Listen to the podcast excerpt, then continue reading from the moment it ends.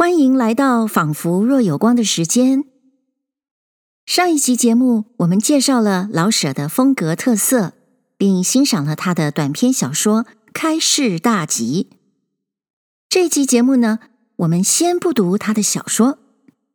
老舍以幽默著称，所以我打算介绍一篇老舍的文章，谈幽默，听听老舍自己怎么理解幽默，这样。以后我们就可以更深刻地认识老舍的作品。说真的，当老舍谈到不懂幽默的人，要不是呼号叫骂，看别人都不是东西，就是顾影自怜，看自己如一活宝贝。我脑海里不知怎的就冒出我们每天在社交媒体上看到的种种。在这焦虑急躁的时代，或许我们真该听听。老舍在文章结论里说的：“所谓幽默的心态，就是一视同仁的好笑的心态。这种态度是人生里很可宝贵的，因为它表现着心怀宽大。”这篇文章中提到了一些文学人物与词汇，我想为了方便理解，应该先简单提一下。首先是 Thackeray，翻译为萨克莱。他是一位十九世纪的英国小说家，他的作品描写并且讽刺英国社会。美国大导演 Stanley Kubrick 在一九七五年拍的伟大的电影《Barry Lyndon》，翻译为《乱世儿女》，就是由 Thackeray 的小说改编的。老舍接下来提到了 Walpole，这是一位十八世纪的英国作家兼政治家。然后是 Mark Twain，他是活跃于十九世纪的美国作家，也是以幽默机智著名的。不知道大家小时候是否都读过他的《顽童历险记》与《汤姆历险记》呢？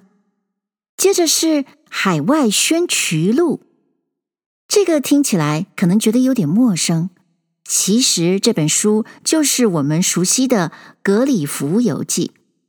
小时候读的改编版本可能叫做《大小人国游记》，作者是英国爱尔兰作家 Jonathan Swift。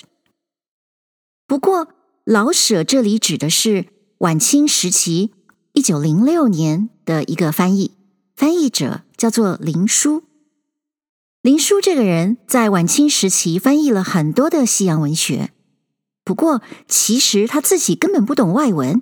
所以他一直是以与他人合作的方式进行翻译工作的，而且呢是翻译成典雅的古文文言文。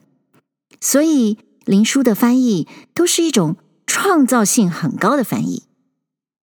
台湾的单德兴教授是《格里夫游记》的译者与最好的研究者，他就曾经专门讨论林书的《海外宣渠录》，有兴趣的话，不妨去找来读一读喽。老舍还提到 Sophoclean irony，他翻译为索福克里斯的反语。这里说的是希腊剧作家 Sophocles，他的著名作品包括《伊底帕斯王》《安蒂冈尼》等等。而 irony 的使用正是他的作品重要特色。最后，Chesterton 是十九世纪末到二十世纪的英国作家。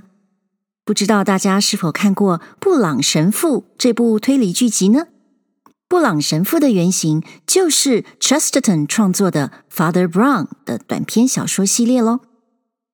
好，现在我们做好了准备，接下来就来听听老舍怎么谈幽默吧。老舍谈幽默，幽默这个字在字典上有十来个不同的定义。还是把字典放下，让咱们随便谈吧。据我看，他首要的是一种心态。我们知道有许多人是神经过敏的，每每以过度的感情看事，而不肯容人。这样人假若是文艺作家，他的作品中必含着强烈的刺激性，或牢骚，或伤感。他老看别人不顺眼，而愿使大家都随着他自己走。或是对自己的遭遇不满，而伤感的自怜。反之，幽默的人便不这样，他既不呼嚎叫骂，看别人都不是东西，也不顾影自怜，看自己如一活宝贝。他是由世事中看出可笑之点，而技巧地写出来。他自己看出人间的缺陷，也愿使别人看到。不但仅是看到，他还承认人类的缺陷。于是，人人有可笑之处，他自己也非例外。再往大处一想，人寿百年，而企图无限，根本矛盾可笑。于是，笑里带着同情，而幽默乃通于深奥。所以，Thackeray 萨克莱说，幽默的写家是要唤醒。与指导你的爱心、怜悯、善意，你的恨恶不实在，假装作伪；你的同情与弱者、穷者、被压迫者、不快乐者。沃普沃波尔说：“幽默者看事，悲剧家觉知。”这句话。更能补正上面的一段。我们细心看事物，总可以发现些缺欠可笑之处。极至盯着坑儿去咂摸，便要悲观了。我们应再进一步的问：除了上面这点说明，能不能再清楚一些的认识幽默呢？好吧，我们先拿出几个与它相近，而且往往与它相关的几个字。与他比一比，或者可以稍微使我们痛楚一点。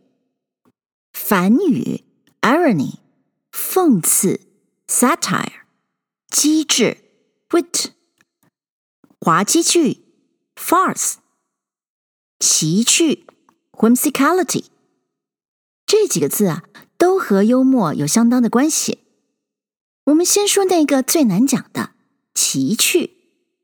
这个字在应用上是很松泛的，无论什么样子的打趣与奇想，都可以用这个字来表示。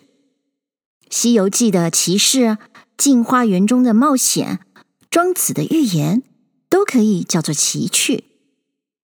可是，在分析文艺品类的时候，往往以奇趣与幽默放在一处，如现代小说的研究者的著者 Marble 马布尔。便把 whimsicality and humor 奇趣和幽默作为一类，这大概是因为奇趣的范围很广，为方便起见，就把幽默也加了进去。一般的说，幻想的作品，即使是别有目的，不能不利用幽默，以便使文字生动有趣。所以这二者，奇趣与幽默。就往往成了一家人。这个简直不但不能帮忙我们看明何为幽默，反倒使我更糊涂了。不过有一点可是很清楚，就是文字要生动有趣，必须利用幽默。在这里，我们没弄清幽默是什么，可是明白幽默是很重要的一个效用。假若干燥、晦涩、无趣是文艺的致命伤，幽默便有了很大的重要。这就是它之所以成为文艺的因素之一的缘故吧。至于反语，便和幽默有些不同了。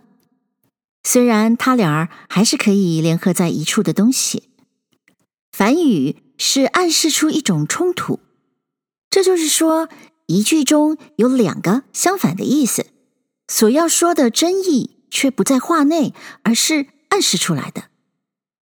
实际上，载着这么回事儿：秦始皇要修个大园子，优瞻对他说：“好啊，多多搜集飞禽走兽，等敌人从东方来的时候，就叫麋鹿去挡一阵啊，蛮好。”这个话。在表面上是顺着始皇的意思说的，可是咱们和始皇都能听出其中的真意。不管咱们怎样吧，反正始皇就没再提造园的事。优瞻的话便是反语，他比幽默要轻妙冷静一些，他也能引起我们的笑，可是得明白了他的真意以后才能笑。他在文艺中，特别是小品文中，是风格轻妙、引人微笑的铸成者。据会古希腊语的说，这个字原意便是“说”，以别于“意”，因此这个字还有个较实在的用处，在文艺中描写人生的矛盾与冲突，只以此字的含义用之人生上。而不止在文字上声东击西，在悲剧中或小说中，聪明的人每每落在自己的陷阱里，聪明反被聪明误。这个和与此相类的矛盾，普遍被称为 Sophoclean irony，索福克里斯的反语。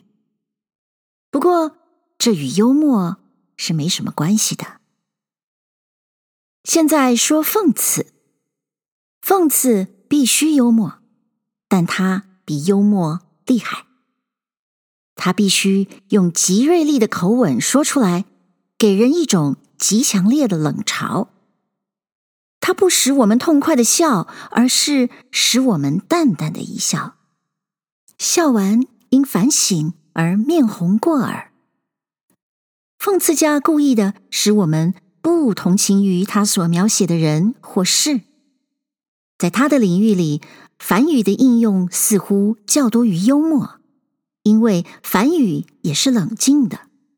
讽刺家的心态好似是看透了这个世界，而去极巧妙地攻击人类的短处，如《海外宣衢录》，如《镜花缘》中的一部分，都是这种心态的表现。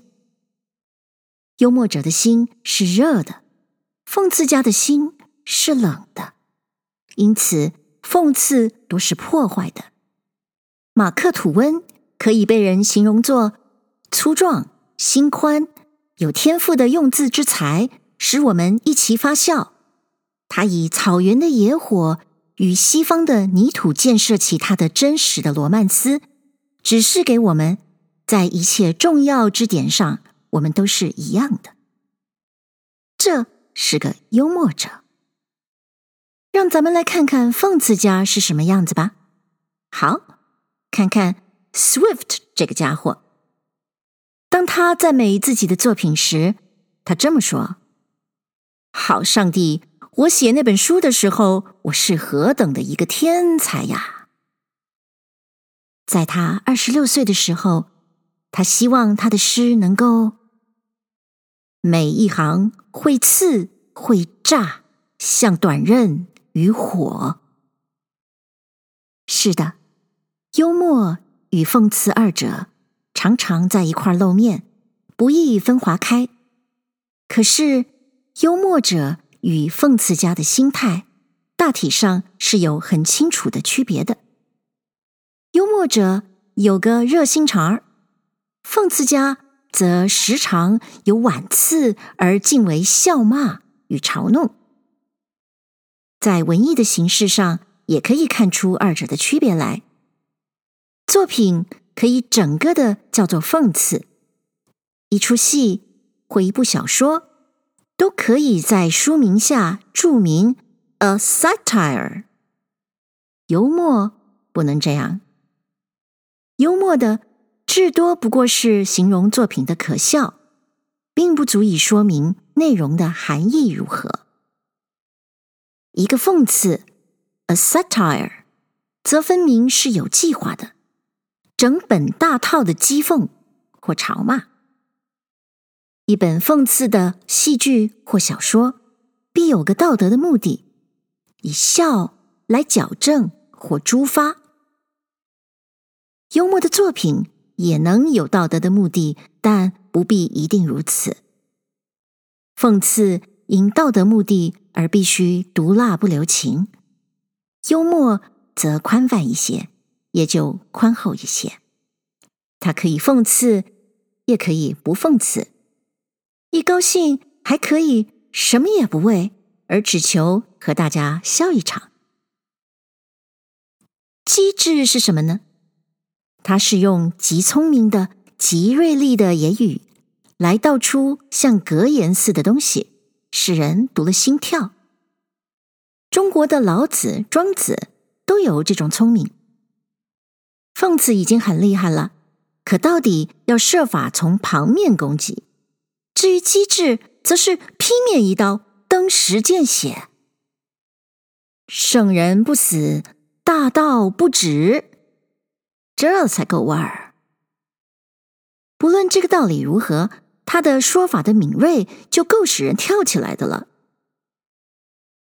有机智的人，大概是看出一条真理，便毫不含糊的写出来；幽默的人是看出可笑的事而技巧地写出来。前者纯用理智，后者则赖想象来帮忙。Chesterton 说，在事物中。看出一贯的，是有机智的；在事物中看出不一贯的，是个幽默者。这样，机智的应用自然在讽刺中比在幽默中多，因为幽默者的心态较为温厚，而讽刺与机智则要显出个人思想的优越。滑稽戏 （farce）。在中国的老话里，应叫做闹戏，如瞎子逛灯之类。这种东西没有多少意思，不过是充分的做出可笑的局面，引人发笑。在影戏的短片中，什么把一套碟子都摔在头上，什么把汽车开进墙里去，就是这种东西。这是幽默发了疯。他抓住幽默的一点原理与技巧，而充分的去发展，不管别的，只管逗笑。假若机智是赶速理智的，闹戏则仗着身体的摔打乱闹。喜剧批评生命，闹戏是故意招笑。假若幽默也可以分等的话，这是最下级的幽默。因为他要摔打乱闹的行动，所以在舞台上较易表现，在小说与诗中几乎没有什么地位。不过，在近代幽默短篇小说里，往往只为逗笑，而忽略了或根本缺乏那笑的哲人的态度。这种作品使我们笑得肚痛，但是。除了对读者的身体也许有点益处，笑为化食糖呀，而外恐怕任什么也没有了。有上面这一点粗略的分析，我们现在或者清楚一些了。反语是似是而非，借此说比。幽默有时候也有弦外之音，但不必老这个样子。讽刺是文艺的一格，诗、戏剧、小说都可以整篇的被呼为 a satire。幽默在态度上没有讽刺这样厉害，在文体上也不这样严整。机智是将世事人心放在 X 光线下照透，幽默则不带这种超越的态度。而似乎把人都看成兄弟，大家都有短处。闹戏是幽默的一种，但不甚高明。拿几句话做例子，也许就更能清楚一些。今天贴了标语，明天中国就强起来。反语：君子国的标语，之乎者也。讽刺，标语是弱者的广告。机智，张三把提倡国货的标语贴在祖坟上，滑稽。再加上些贴标语时怎样摔跟头等等招笑的行动，就成了闹戏。张三把打倒帝国主义走狗贴成走狗打倒帝国主义，幽默。这个张三贴一天的标语，也许才挣三毛小洋，贴错了当然要受罚。我们笑这种贴法。可是很可怜，张三。这几个例子摆在纸面上，也许能帮助我们分别的认清他们，但在事实上是不易这样分化开的。从性质上说，机智与讽刺不易分开，讽刺也有时候要利用闹戏。至于幽默，就更难独立。从一篇文章上说。一篇幽默的文字，也许利用各种方法很难纯粹。我们简直可以把这些都包括在幽默之内，而把它们看成各种手法与情调。我们这样分析它们，与其说是为从形式上分别的清楚，还不如说是为表明幽默。大概的说，有它。特具的心态。所谓幽默的心态，就是一视同仁的好笑的心态。有这种心态的人，虽不必是个艺术家，他还是能在行为上、言语上、思想上表现出这个幽默态度。这种态度是人生里很可宝贵的，因为它表现着心怀宽大。一个会笑而且能笑自己的人，绝不会为件小事而急躁怀恨。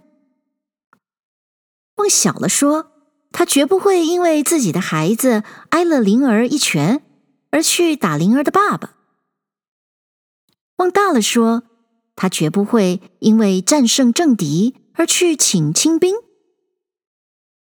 贬侠自恃。是四海兄弟这个理想的大障碍。幽默专治此病。嬉皮笑脸并非幽默，和颜悦色、心宽气朗才是幽默。一个幽默写家对于世事，如入异国观光，事事有趣。他指出世人的愚笨可怜。也指出那可爱的小古怪地点。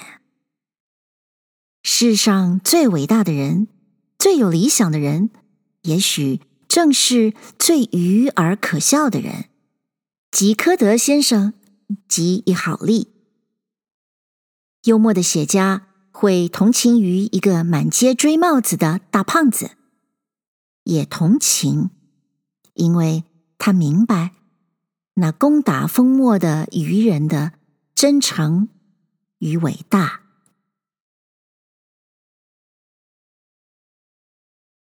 谢谢您收听这一集的《仿佛若有光》。在任何事里面看到好笑之处，因此和颜悦色、心宽气朗才是幽默。老舍这么告诉我们。我们又可以从这个角度。来读老舍的作品。未来我们会继续欣赏老舍的作品，欢迎您在收听的平台上按下订阅。那么，我们下一集《仿佛若有光》的时间，再会喽。